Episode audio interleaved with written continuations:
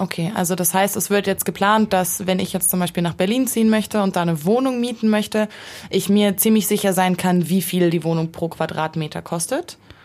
Genau. M94 5 to go. So ist der Eibacker. Na, zum Gleichern. Er ist zurzeit in aller Munde. In Berlin soll er jetzt 2020 umgesetzt werden, der sogenannte Mietendeckel. Und über diesen ominösen Mietendeckel reden heute ich, Fanny. Und Lena Rupprecht. Und die Lena Rupprecht. Genau. Lena, du kennst dich mit dem Thema ein bisschen besser aus. Ich muss ganz ehrlich sagen, ich habe zwar mitbekommen, dass alle über den Mietendeckel reden, habe aber selber mich noch nicht so wirklich informiert. Deswegen gleich die erste Frage an dich. Was ist das? Was ist ein Mietendeckel? Also der Mietendeckel wurde schon Mitte Juni beschlossen vom Senat in Berlin und der soll machen, dass alle äh, vermieteten Wohnungen, außer Sozialwohnungen, nicht mehr als 7,97 Euro pro Quadratmeter kosten dürfen. Was ist dann der Unterschied zwischen dem Mietendeckel und der Mietpreisbremse? Weil es klingt ja relativ ähnlich. Gibt es da einen Unterschied oder ist das nur ein neuer Name? Also die Mietpreisbremse hat gar keinen festen Wert, auf den es festgelegt wird, sondern soll eigentlich nur verhindern, dass zu hohe Mieterhöhungen eben passieren. Okay, also das heißt, es wird jetzt geplant, dass wenn ich jetzt zum Beispiel nach Berlin ziehen möchte und da eine Wohnung mieten möchte, ich mir ziemlich sicher sein kann, wie viel die Wohnung pro Quadratmeter kostet. Genau. Wie sieht's da mit der rechtlichen Lage aus? Warum wird da jetzt erst drüber geredet? Warum nicht schon vorher? Also das ist nochmal ein Unterschied ähm, zwischen der Mietpreisbremse und dem Mietendeckel, weil die Mietpreisbremse vom Staat ähm, festgelegt wurde, aber der Mietendeckel vom Bundesland Berlin festgelegt wird. Und da gibt's eben auch diese rechtlichen Zwiespalt noch zwischen den Gegnern und den Befürwortern.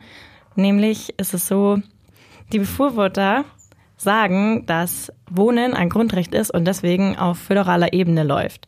Das heißt, sie könnten auch in Berlin die Mieten auf diese acht Euro senken oder festlegen.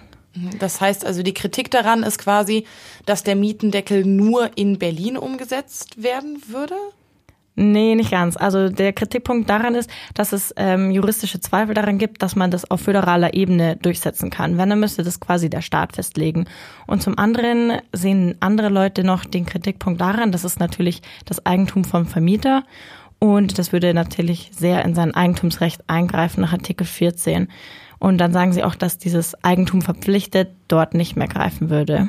Und das sagt zum Beispiel auch der ehemalige zweite Bürgermeister Josef Schmidt. Dass es hier abschließende Regelungen zur Miethöhe im bürgerlichen Gesetzbuch durch den Bund gibt, also die Kompetenz hier beim Bund liegt und gar nicht beim Landesgesetzgeber.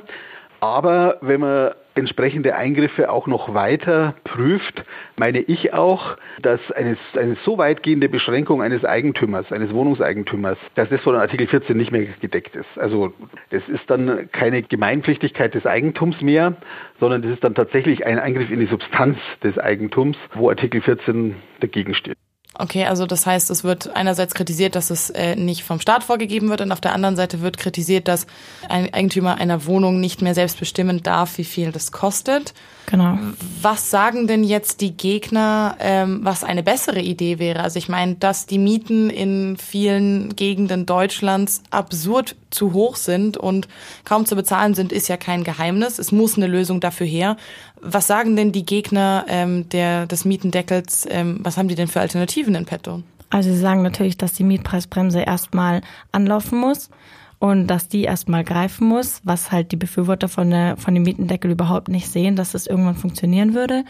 Und sie sagen auch, dass halt mehr gebaut werden soll und dadurch, dass mehr gebaut wird, würden dann auch die ähm, Wohnungen eben günstiger werden. Und sie befürchten eben, dass bei der Mietendeckelung, dass dann weniger Wohnungen entstehen, weil natürlich viel, viel weniger Leute investieren, weil sie viel weniger Profit draus schlagen könnten. Und ähm, dadurch würde dann eben noch eine größere Wohnungsnot entstehen und die Lage eigentlich eskalieren lassen. Okay, also wir haben jetzt ja viel über den Mietendeckel in Bezug auf Berlin gehört, weil er da ja gerade wirklich im Gespräch ist. Wie sieht's denn jetzt zum Beispiel mit Bayern aus? Gibt's hier auch die Idee äh, eines Mietendeckels? Was sagt die Politik dazu? Also der ähm, Minister Söder hat gesagt, dass es auf keinen Fall kommen wird in Bayern. Und ich habe auch mit dem Josef Schmidt telefoniert und der meinte auch, dass unter der Führung von der CSU und der SPD das niemals passieren wird weil sie das eben einfach für rechtswidrig halten und nicht sinnvoll. Okay, also in Bayern können wir uns nicht wirklich darauf verlassen, dass irgendwann der Quadratmeter nur knappe acht Euro kostet. Also die Linken plädieren darauf, dass es ein Volksbegehren gibt Ende Oktober, was ähm, dann eben eine Mitbestimmung vom Volk ähm, einbringen würde und dass da dann eben genug Leute sich finden, die für einen Mietendeckel stimmen und das dann auch als Gesetz in München kommen würde.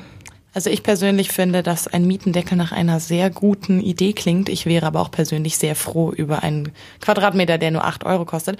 Also hoffen wir mal, dass es das Volksbegehren gibt und dass sich das ähm, vielleicht in Bayern durchsetzt. M94 5 to go.